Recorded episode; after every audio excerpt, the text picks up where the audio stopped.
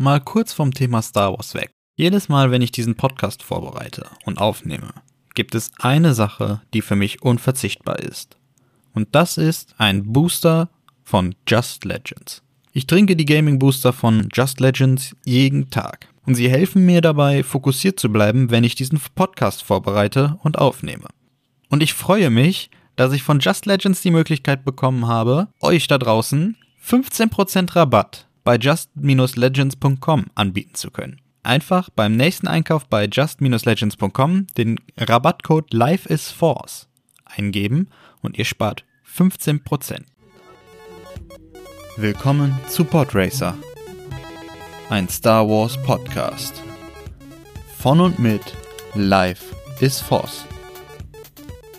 Hey und herzlich willkommen zu einer neuen Folge vom Podracer Podcast. Ja, schön, dass ihr auch diese Woche wieder eingeschaltet habt. Wie immer, es geht natürlich um die neueste Folge von Endor. Zum letzten Mal kann ich das so sagen, denn ab nächster Woche ist ja Endor nicht mehr das, ich sag mal, das grundlegende Gesprächsthema. Nichtsdestotrotz haben wir noch diese eine Folge, in der wir über das Finale reden. Da möchte ich direkt zu sagen, also das Finale war in meinen Augen perfekt. Es war das perfekte Finale mit einer starken Erinnerung an ähm, den Höhepunkt von Rogue One es war einfach ein, ein fulminantes Meisterwerk quasi schon. Genau, aber so viel dazu. Achtung, hier wird es zu Spoilern kommen. Wenn du die Folge noch nicht gesehen hast, würde ich dich bitten, guck sie dir erst an, denn ich möchte dir ungern die Überraschung vermiesen, ähm, beziehungsweise die Spannung nehmen. So, wenn du jetzt noch da bist, gehe ich davon aus, da, oder beziehungsweise wenn du jetzt noch weiterhörst, gehe ich davon aus, hast du die Folge gesehen und ich würde sagen, wir starten einfach direkt mit den Easter Eggs. Vielen von euch wird aufgefallen sein, dass die Titelmelodie, die wir in allen zwölf Folgen drinne haben, die immer mal mit,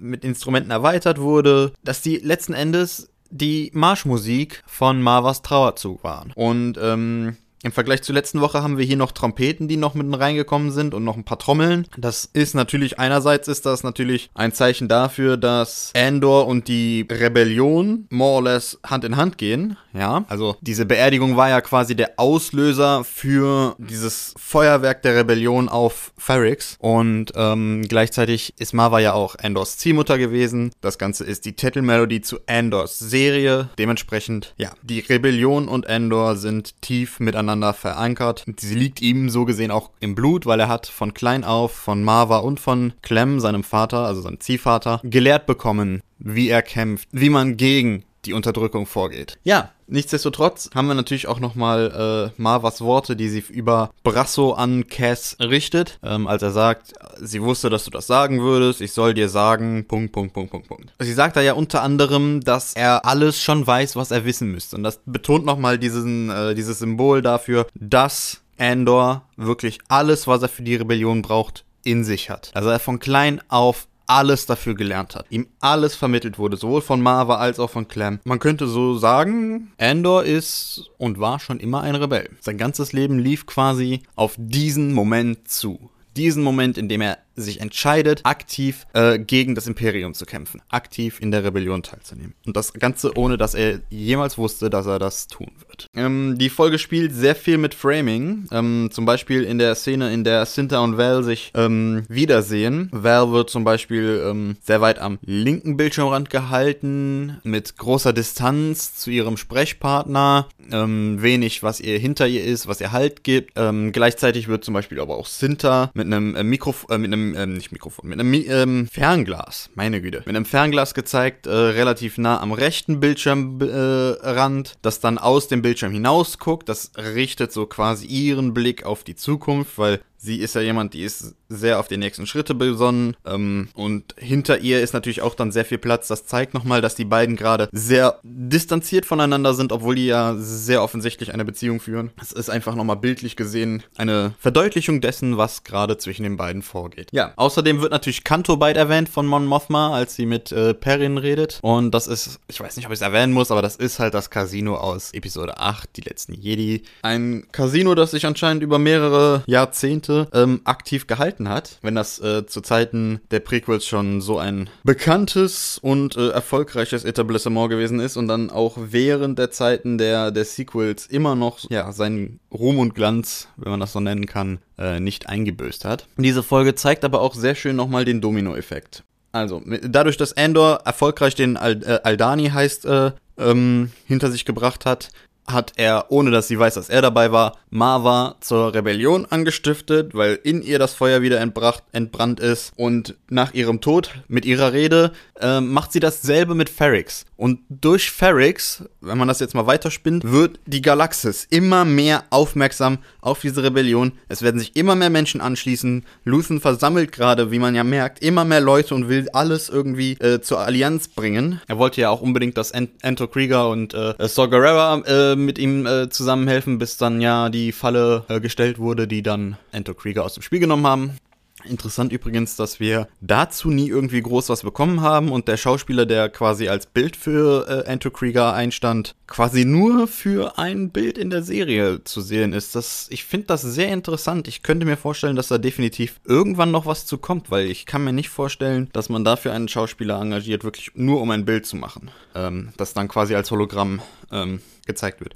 Da muss auf jeden Fall noch mehr im Hintergrund sein ähm, und ich hoffe, dass wir da in Staffel 2 definitiv noch was zu sehen bekommen. Ein weiteres Easter Egg ist, dass Folge 1 viele Handlungsarcs, die wir jetzt in dieser Folge sehen und, und über die Serie hinaus gesehen haben, äh, bereits angeteasert hat. Sei es der Verrat von, äh, von Nurchi, ähm, der ja bereits in Folge 1 nur so seinen Vorteil im Blick hatte. Ne? Er hat ja da äh, gesagt, hier Endor, hey, du schuldest mir Geld, hier guck mal, da ist äh, der böse Schlägertyp, ähm, ne, wenn du jetzt nicht das Geld rausrückst. Und jetzt in dieser Folge geht er halt hin, hm, ich könnte Profit machen, ich könnte Endor ausliefern ins Imperium, ähm, werde dafür reich entlohnt, kann von diesem Schrottplaneten runter. Gut, endete für ihn mit dem Tod, tragische Konsequenz. Ähm, aber auch, dass Endor äh, sich gegen das Imperium, beziehungsweise in der Folge 1 war es ja äh, Briox, stellen würde. Das, das wurde ja angeteasert, ähm, dass er sich mit Luthen verbündet, wurde ebenfalls in Folge 1 schon gezeigt. Das ist jetzt wieder der Fall. Ähm, man sieht also viele Charakter-Arcs, alle, so ein bisschen was von dem, was passieren wird, wurde da schon angeteasert. Ja, und zu guter Letzt noch ein kleines schönes Easter Egg oder ein kleines schönes Detail, sage ich mal. Ähm, Brasso benutzt ja den Stein von Marva, um ein paar von den imperialen ähm, Streitkräften K.O. zu schlagen. Und äh, ich finde das das Symbolbild einfach schön, dass Marva nicht nur eine Rede hält, um äh, Ferrix zur Rebellion ähm, zu motivieren, sondern dass sie selber in Form des Steines auch äh, daran beteiligt ist, Leute auszuschalten. Das ist, ähm, ich denke, sie wird mit einem zufriedenen Blick aus dem Jenseits hinaus äh, auf äh, die Geschehnisse in Ferrix geblickt haben. Das waren aber auch schon alle Easter Eggs, die ich gefunden habe. Und ich würde sagen, wir kommen jetzt zu den Impressionen und meine Theorien für den restlichen Verlauf der Serie. Ich fand es extrem nice, dass diese Serie Serie sich, ähm, gerade was die Action angeht, sehr an Rogue One orientiert hat. Also gerade auch was die Tode angeht, jetzt in der Folge, äh, war es ja so, dass durchaus auch Charaktere, die schon in Folge 1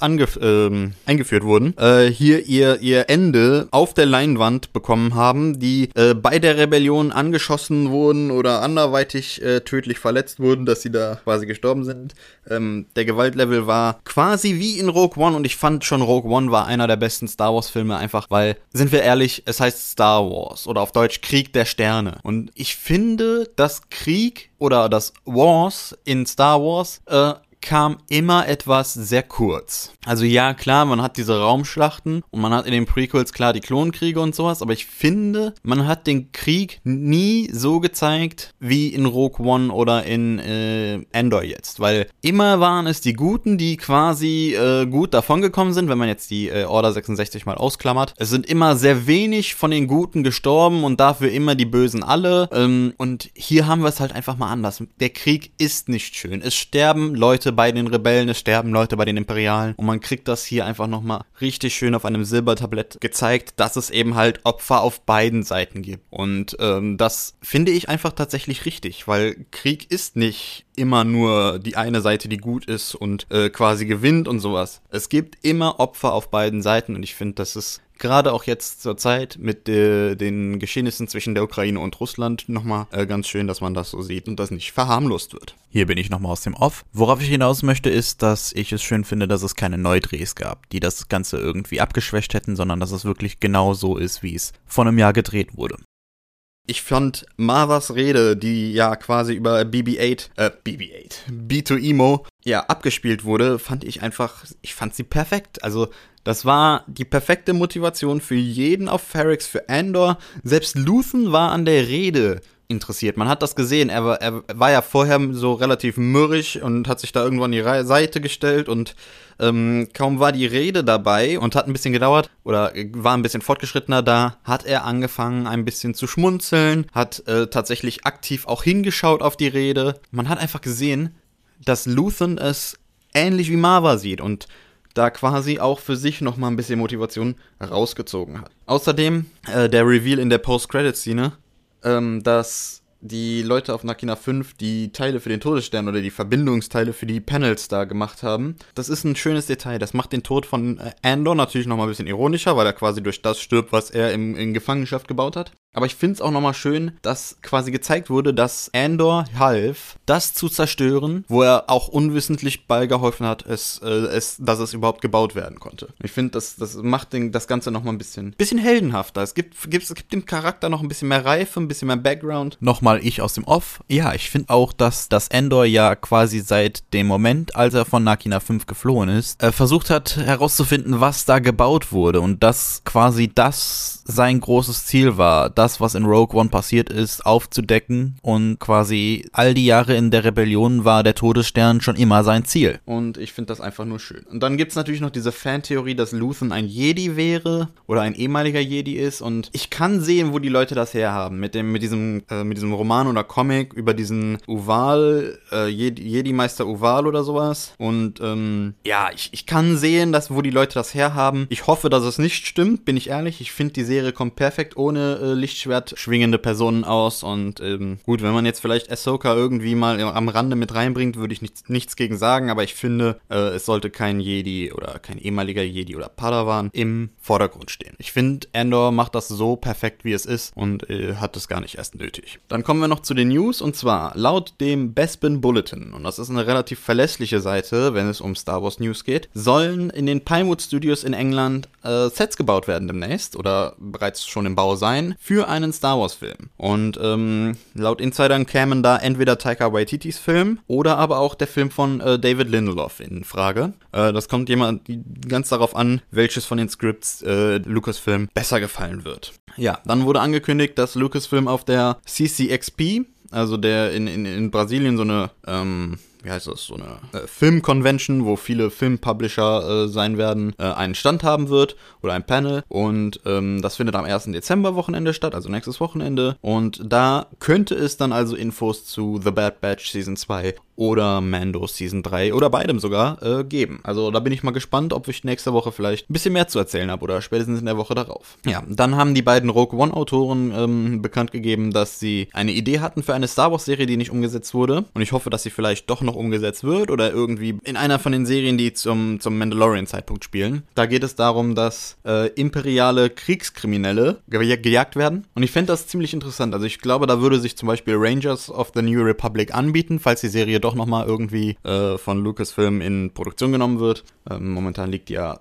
so wie man das mitkriegt auf Eis. So, und äh, außerdem, bis Donnerstag, den 1.12.17 Uhr, bekommt man momentan Star Wars Squadrons gratis als Kauf, also als, äh, ne, du musst dafür nichts zahlen und hast das Spiel für immer im Epic Store. Also wer Star Wars Squadrons gerne mal ausprobieren möchte, äh, super Fliegerspiel im Star Wars Universum. Ähm, ich habe es persönlich schon seit, seit einer Weile und äh, ich liebe das Spiel einfach. Wer das mal ausprobieren möchte im Epic Store bis zum 1.12. 17 Uhr gratis kaufbar. Dann hätten wir noch äh, den, äh, den Schauspieler von äh, Linus Mosk, also äh, Alex Ferns heißt er. Das ist ja der, der etwas äh, korpulentere kleine äh, Komplize von, von Cyril Khan gewesen. Der hat jetzt auf Twitter bekannt gegeben, dass er für Season 2 nicht zurückkehren wird. Außerdem im Bezug auf Season 2 hat Tony Gilroy gesagt, dass K2SO auf jeden Fall eine, eine Pflicht ist. Ähm, also der wird auf jeden Fall vorkommen und äh, dass Season 2 ein Jahr nach den Ereignissen auf Ferrix, also nach dem Season-Finale, starten wird spielen wird. Ja, und äh, nochmal in Bezug auf Season 2, vergangenen Montag haben auch die Dreharbeiten dazu schon begonnen und die sollen dann bis Sommer 2023 gehen. Und jetzt haben wir noch was für äh, in knapp zwei Wochen. Am 8.12. finden die Game Awards statt und äh, Jedi Survivor soll da einen Trailer bekommen. So, und dann kommen wir auch schon zur Kategorie Wer oder was ist eigentlich? Und heute geht es um Padme Amidala. Padme wurde 46 vor der Schlacht von Yavin auf Naboo geboren und ähm, wurde mit 14 zur Königin von Naboo. Bereits fünf Monate nach ihrer Krönung äh, musste sie äh, sich mit der Blockade durch die Handelsföderation äh, rumschlagen, reiste diesbezüglich nach Coruscant, um dem Senat von den Machenschaften der Handelsföderation zu berichten und Naboo zu befreien, traf dabei auf die Jedi Qui-Gon Jinn, Obi-Wan Kenobi und im späteren Verlauf auch auf den jungen Anakin Skywalker, der zu diesem Zeitpunkt neun Jahre alt war. Ja, Aufgrund von Padmes Misstrauensantrag gegenüber den Kanzler Valorum wurde dann äh, der ehemalige Kanzler abgesetzt, also der Kanzler abgesetzt und äh, es gab Neuwahlen, die am Ende Palpatine zum Kanzler machten. Padme wirkte aktiv bei der Befreiung von Naboo mit. Nach zwei Amtszeiten als Königin von Naboo wurde sie zur Senatorin. Ähm, mit 22 Jahren. Und ja, sie überlebte mehrere Anschläge durch Django Fett und äh, seine Auftragskiller und war beteiligt an der Aufklärung dessen, was auf Geonosis vorging, da sie Obi-Wans Bericht an den äh, Hohen Rat der Jedi weiterleitete und ja, war auch anwesend während der Schlacht von äh, der ersten Schlacht von Geonosis. Während der Klonenkriege war Padme Amidala eine sehr wichtige Schlüsselfigur, die immer wieder aufgetaucht ist. Ähm, sie war zum Beispiel ähm, stark beteiligt an der Aufklärung von Gräueltaten des Bankenclans. Ähm, sie hatte der Königin von Mandalore, Satine Kryze, zur Hilfe gestanden und sie durchkreuzte oft die Pläne der Konföderation unabhängiger Systeme und Count Dooku. Ja, Padma hatte auch Freunde auf den, äh, auf separatistischen ähm, Welten und ähm, war immer stets bemüht, eine friedvolle Lösung für den gesamten Krieg zu finden, beziehungsweise war auch immer sehr stark gegen den Krieg und hat gehofft, dass dieser sehr bald enden würde. Im Jahr 19 vor der Schlacht von Yavin ähm, wurde sie dann schwanger von dem Jedi-Ritter Anakin Skywalker aber nach Anakins Fall zur dunklen Seite verlor sie den Lebenswillen. Ähm, als er sie dann auch noch schwer verletzt hatte, hat sie ihre beiden Kinder auf einem Asteroiden zur Welt gebracht und ähm, verstarb kurz nach der Geburt der beiden Zwillinge, nachdem sie ihnen die Namen Luke und Leia gegeben hat. Ja, bei ihrem Trauermarsch auf Naboo waren dann die Senatorenfreunde Bail Organa und Mon Mothma bei ihr aber auch alte Bekannte wie Jar Jar Binks, Boss Nask und natürlich auch das Königshaus von Naboo sowie Ahsoka Tano, ein ehemaliger Jedi-Padawan, mit dem sie auch in den Klonkriegen sehr viel erlebt hat. Ja, das war Padma Amidala, das war auch gleichzeitig die Folge für diese Woche und ähm, ja, ich fände es schön, wenn ihr nächste Woche wieder einschaltet. Da reden wir über ähm, die kleinen Kurzgeschichten Tales of the Jedi. Ähm, ich werde euch ein paar Easter Eggs raushauen und ähm, dann reden wir natürlich über News. Wir reden über, über, ich weiß noch nicht genau, wen ich mir nehme für wer oder was ist eigentlich. Ähm, ich denke mal, wir hatten jetzt sehr viele Personen. Vielleicht stelle ich mal einen Planeten oder sowas vor im Kanon. Und ähm, ja, ich würde mich freuen, wenn ihr wieder einschaltet. Ich würde auch im Dezember sehr viel die Zeit nutzen, um ein bisschen über Obi-Wan zu reden, da ich, als die Serie lief, ja den Podcast nicht äh, führen konnte. Und ähm, dann geht's ja im Januar schon los mit The Bad Batch Staffel 2 und äh, da werde ich natürlich auch aktiv vor Ort dabei sein. Ja, dementsprechend, ich wünsche euch eine wundervolle Woche. Wir sehen, wir hören uns nächste Woche wieder. Bis dahin, möge die Macht mit euch sein. Das war Podracer, ein Star Wars Podcast. Von und mit Life is Force.